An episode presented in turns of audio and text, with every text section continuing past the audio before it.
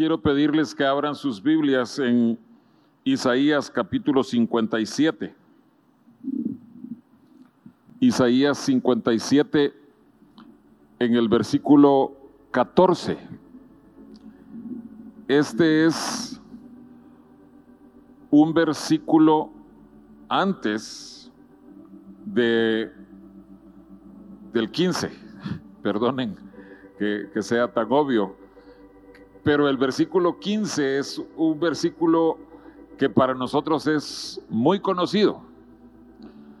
Pero veamos lo que dice el 14. Y en esto vamos a concentrarnos hoy. Isaías 57, 14. Y dirá, allanad, allanad, barred el camino, quitad los tropiezos del camino de mi pueblo.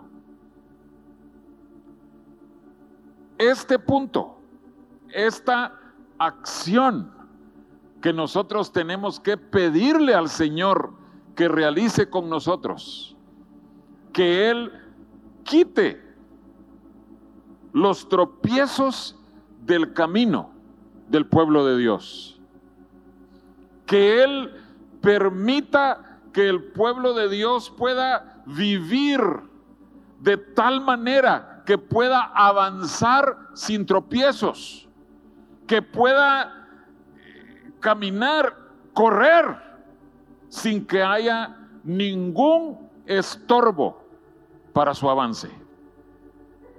Y hoy quiero que veamos uno de esos estorbos, que vamos a ver al final en el versículo 15, que es el que todos conocemos. Pero nos dice Mateo capítulo 9, otro pasaje que conocemos muy bien.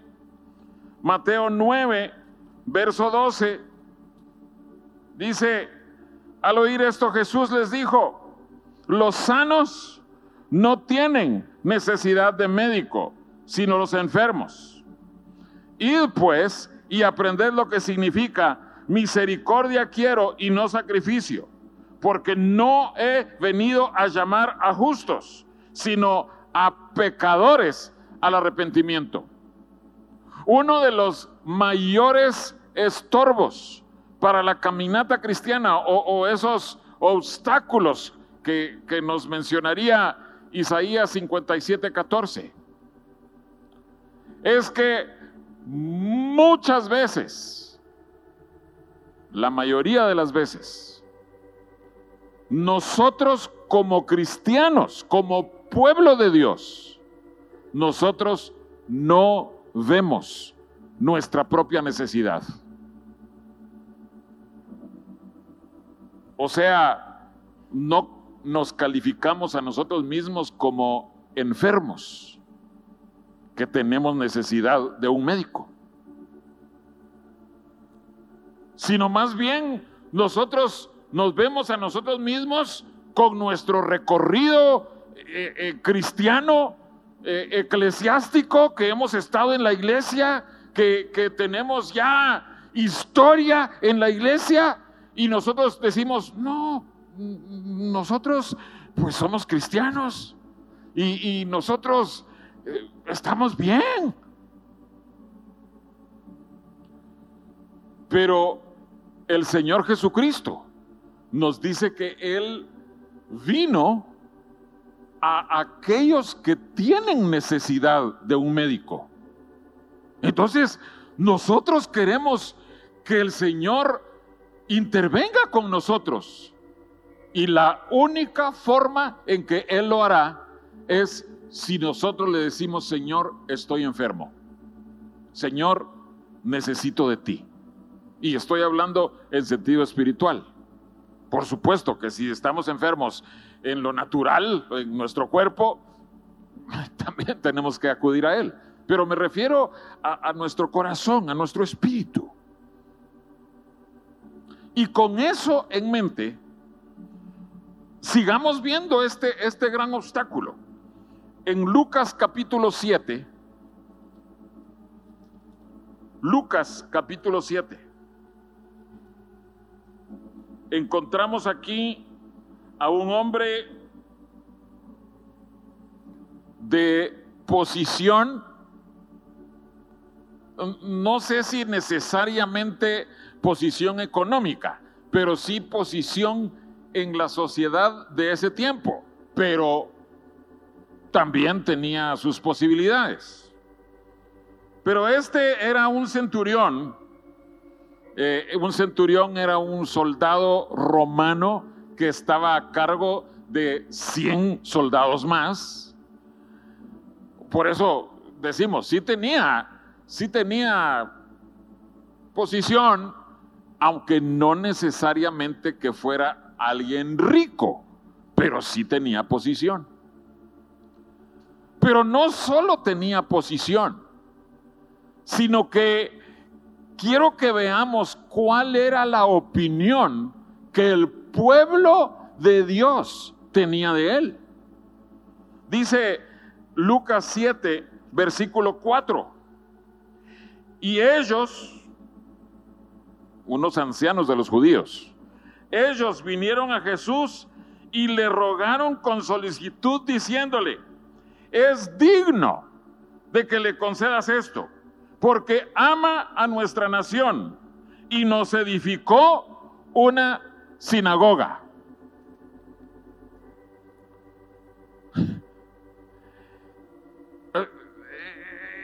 Pongamos atención a eso, hermanos.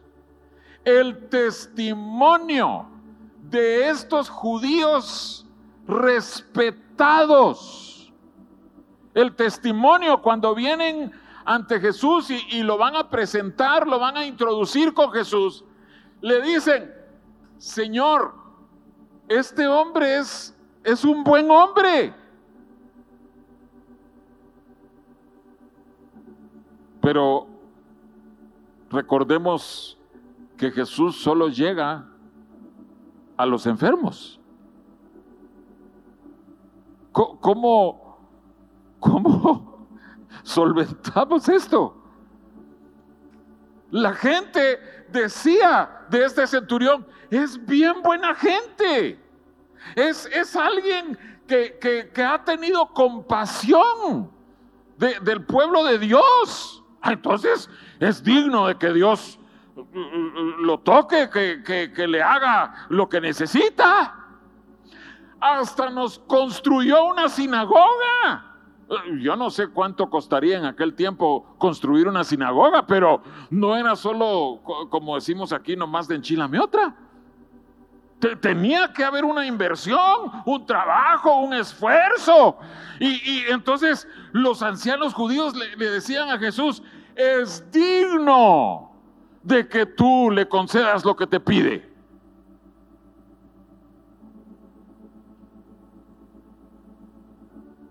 Pero quiero que veamos qué es lo que el propio centurión dice.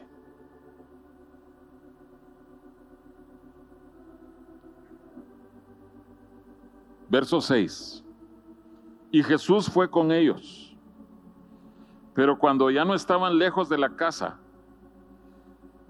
el centurión envió a él unos amigos diciéndole, Señor, no te molestes pues no soy digno de que entres bajo mi techo, por lo que ni aún me tuve por digno de venir a ti.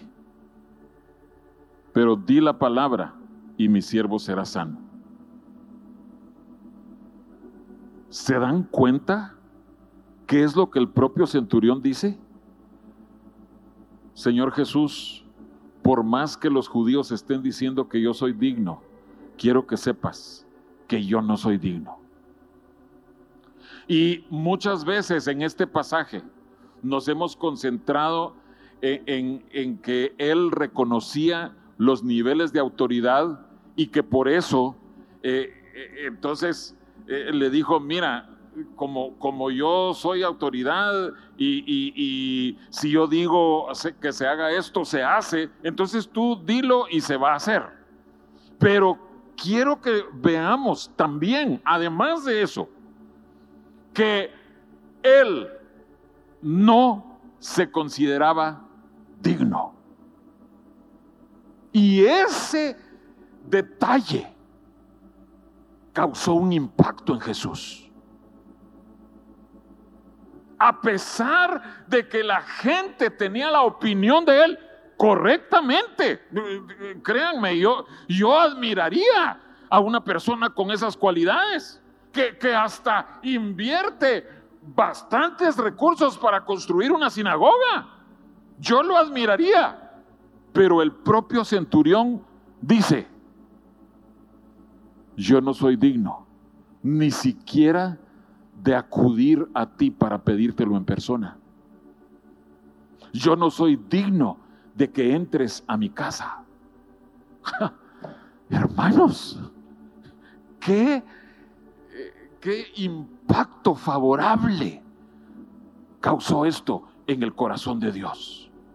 Y por eso el Señor Jesús dice, os digo que ni aún en Israel he hallado tanta fe.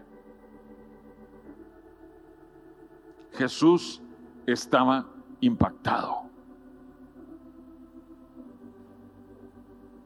Vayamos a Marcos, capítulo 1.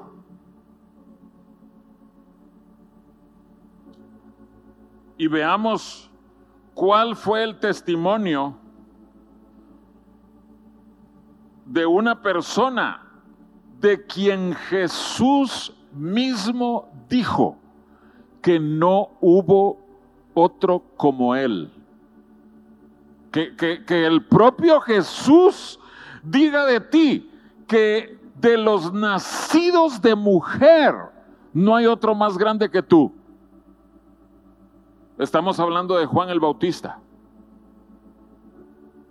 Dice Marcos 1, versículo 7. Y Juan el Bautista predicaba diciendo, viene tras mí el que es más poderoso que yo, a quien no soy digno de desatar. Y en nuestra versión dice encorvado. En otras, eh, en otras versiones esa palabra dice ahí, inclinándome. No soy digno de desatar la correa de su calzado. Eh, eh, ¿Entendemos eso? si, si, pudiéramos visualizar esa imagen de un hombre sencillo. Juan el Bautista era alguien sencillo. Viene el Señor Jesús hacia él y Juan el Bautista se inclina, se, se encorva ante él. Y Juan el Bautista dice, yo ni siquiera alcanzo a ser digno de agacharme para desatar las correas de sus sandalias, de sus zapatos. Eso es reconocer nuestra necesidad. Porque yo creo que Juan el Bautista eh, conocía algo de, de su ministerio, cuál era el llamamiento que Dios tenía para él. Y él bien pudo haber caminado por la tierra eh, lo que duró su, su ministerio. Él bien pudo haber caminado diciendo, eh, yo vengo preparando el camino al Señor. Ese es mi llamado. Pues eh, humildemente es el llamado más alto. Él bien pudo haber caminado con ese orgullo, pero no. Él humildemente reconocía no soy digno ni siquiera de inclinarme ante Él.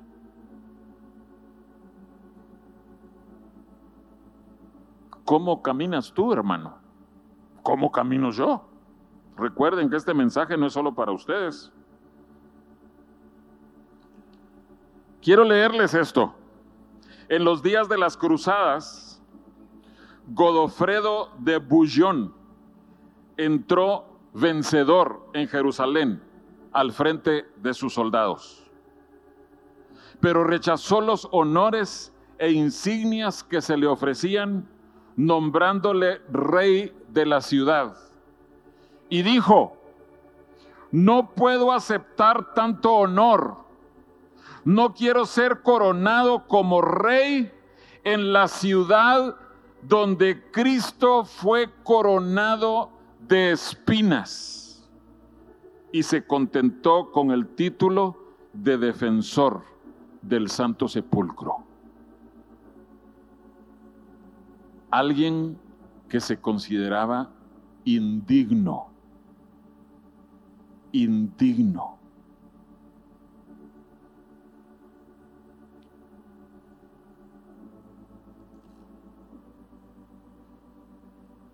El rey Jorge II de Inglaterra.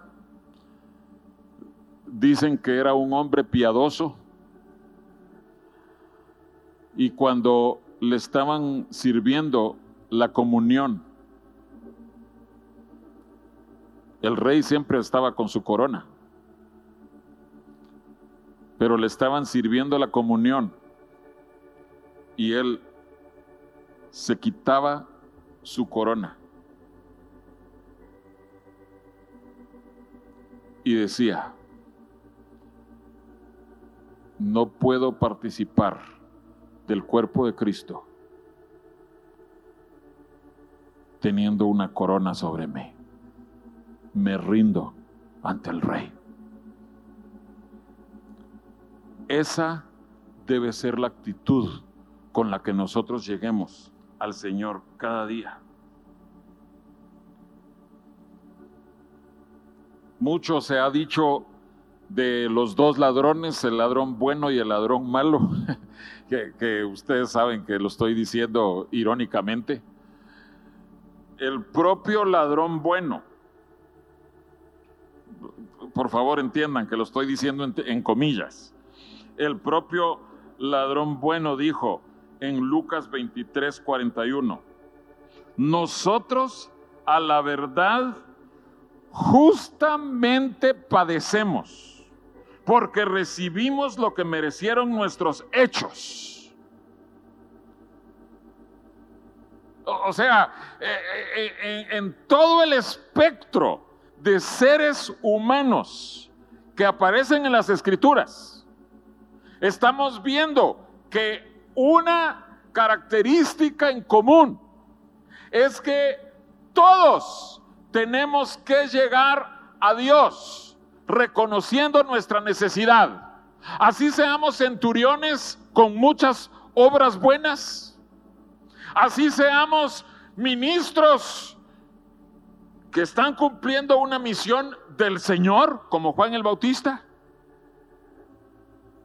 O así sea un ladrón que reconoce, yo estoy siendo crucificado porque lo merezco el otro no lo reconocía. Pero el ladrón que, le, le confesó al Señor, estoy aquí porque mis transgresiones me han llevado hasta acá. Ese es como que estuviera diciéndole, Señor, tú eres el médico y yo soy el enfermo. Por favor, ten misericordia de mí. ¿Cómo llegas tú? ¿Cómo llego yo delante de Dios? ¿Qué, qué, actitud muestra mi corazón? ¿Será que yo llego con, con aquella prepotencia, con aquella costumbre de que, ah, sí, cuando nosotros levantamos nuestras manos, el Espíritu de Dios desciende, nos visita y eso tiene que suceder. Hoy, nos, nos, tocó el Señor, el Señor estaba aquí. Pero, pero por favor, hermanos, no nos acostumbremos de tal manera a la visitación del Señor que nosotros ya ni siquiera nos asombremos de que nos visita. Tiene que haber aquella actitud de decirle, Señor, ¿cómo puedes tú acordarte de nosotros? en Daniel capítulo 9 encontramos una, una oración Creo que todos conocemos esa oración en donde Daniel se identifica con el pueblo pecador. En otras palabras, Daniel, y, recuerden que no aparece registrada en la Biblia ninguna transgresión, ningún pecado de Daniel.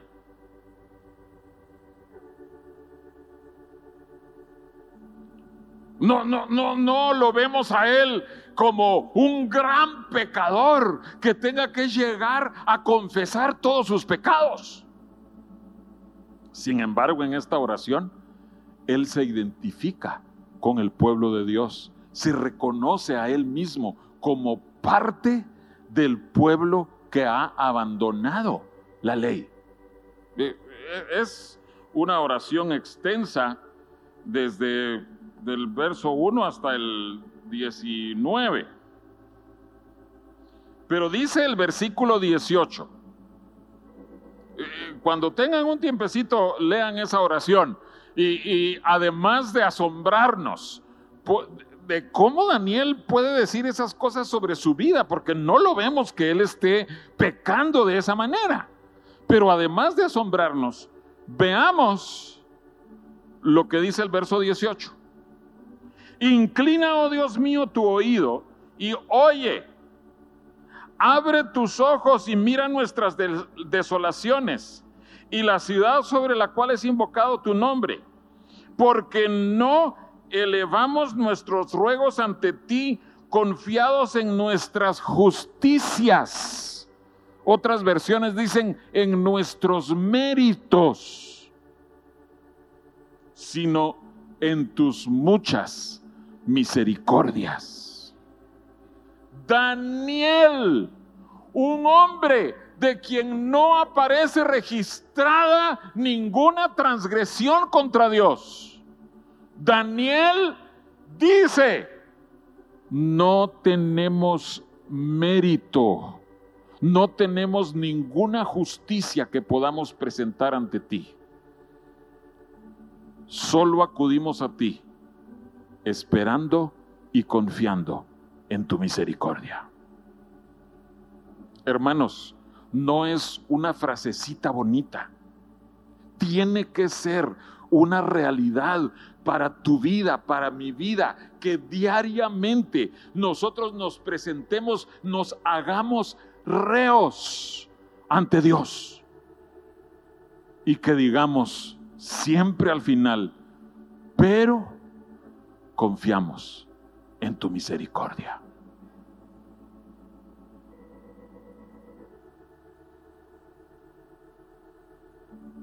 Primero de Crónicas 29.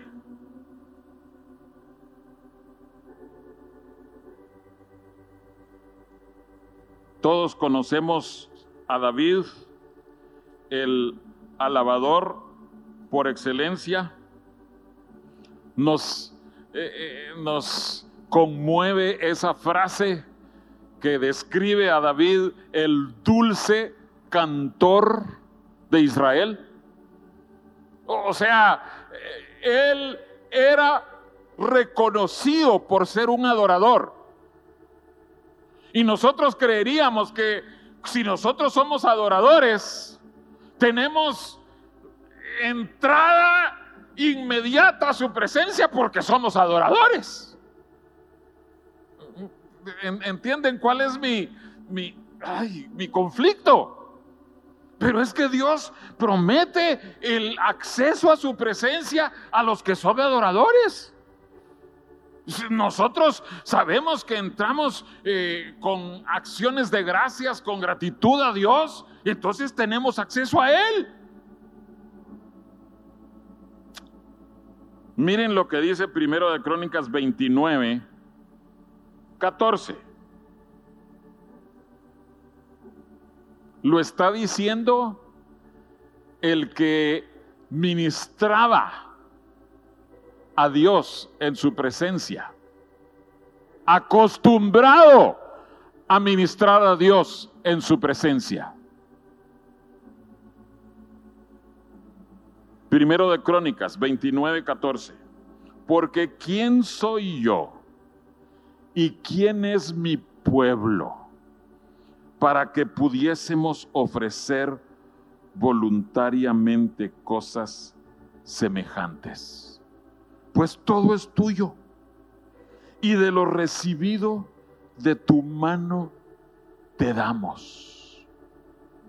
Hermanos, este adorador reconocido en los atrios del rey.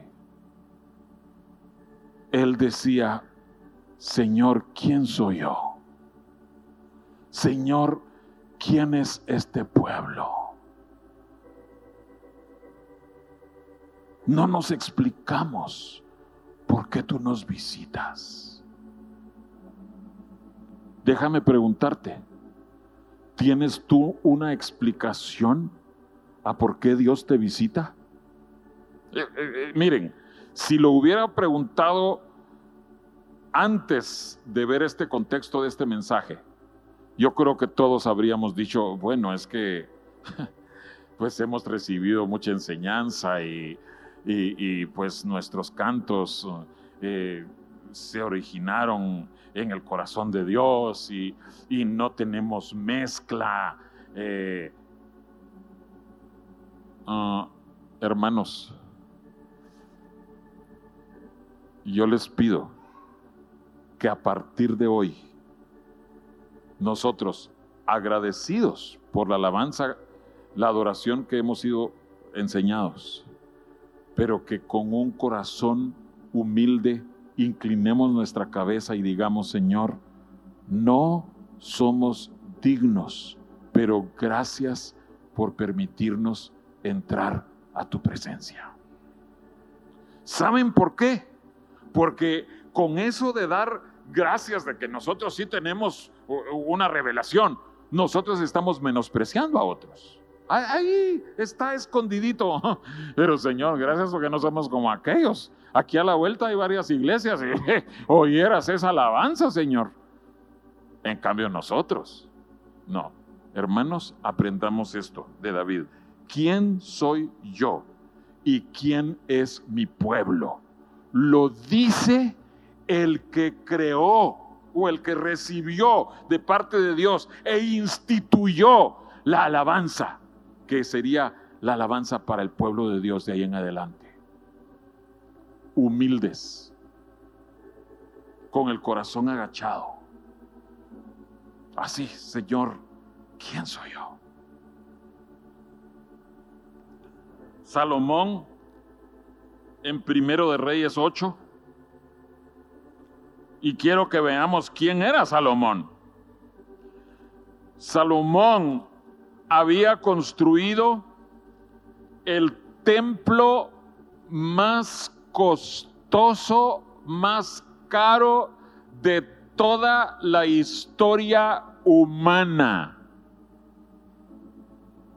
Ese Salomón, en Primero de Reyes 8 y versículo 27, el que construyó el edificio el templo más caro de la historia humana. Dice, pero ¿es verdad que Dios morará sobre la tierra? He aquí que los cielos, los cielos de los cielos no te pueden contener. Cuanto menos esta casa que yo he edificado. Salomón no consideraba que esa gran obra, de veras era una obra majestuosa, pero él no consideraba que esa fuera digna de contener, de recibir allí la gloria de Dios. ¿Qué esperanza tenemos nosotros, hermanos? ¿Quiénes somos nosotros para que nosotros digamos, oh sí, pero es que nosotros somos morada del, Espíritu de Dios. Sí, pero si tenemos una actitud de vanagloria, de prepotencia, porque alguna vez hemos participado de la gloria de Dios. Déjenme decirles, no somos enfermos con necesidad de un médico. Si tú has experimentado la visitación de Dios alguna vez, yo espero que tú sigas deseando experimentarla otra vez. Y Dios solo va a visitar a los enfermos. Diciéndolo así, a los indignos, como Salomón, como David, como Daniel, como Juan el Bautista, como el centurión.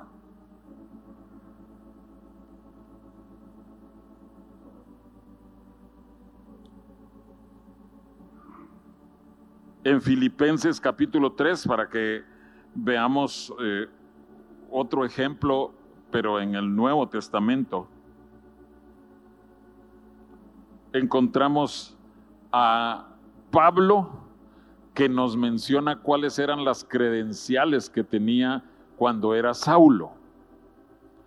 Y Saulo eh, tenía los méritos, entre comillas, más altos, las credenciales más limpias, más perfectas para poder participar de la gloria de Dios en el pueblo de Dios. Pero solo quiero que veamos lo que dice el versículo 8 y después el versículo 9. Y ciertamente aún estimo todas las cosas como pérdida por la excelencia del conocimiento de Cristo Jesús mi Señor, por amor del cual lo he perdido todo y lo tengo por basura para ganar a Cristo. O sea, todas sus credenciales, Él las tomó como pérdida.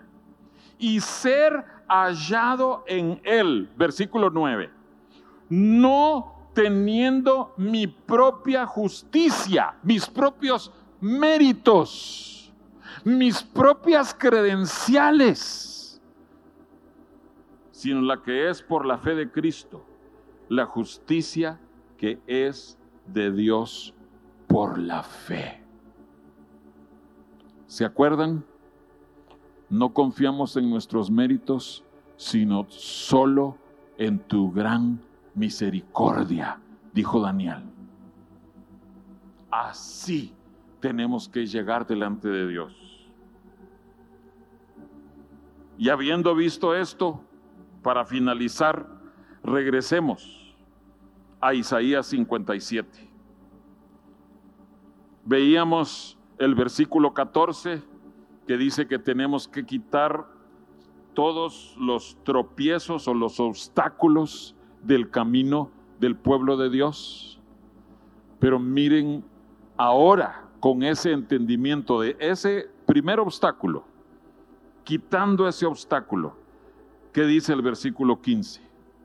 Porque así dijo el alto y sublime, el que habita la eternidad y cuyo nombre es el santo, yo habito en la altura y la santidad y con el quebrantado y humilde de espíritu, para hacer vivir el espíritu de los humildes y para vivificar el corazón de los enfermos o de los quebrantados. ¿Eres tú uno de esos que va a experimentar la visitación del Señor?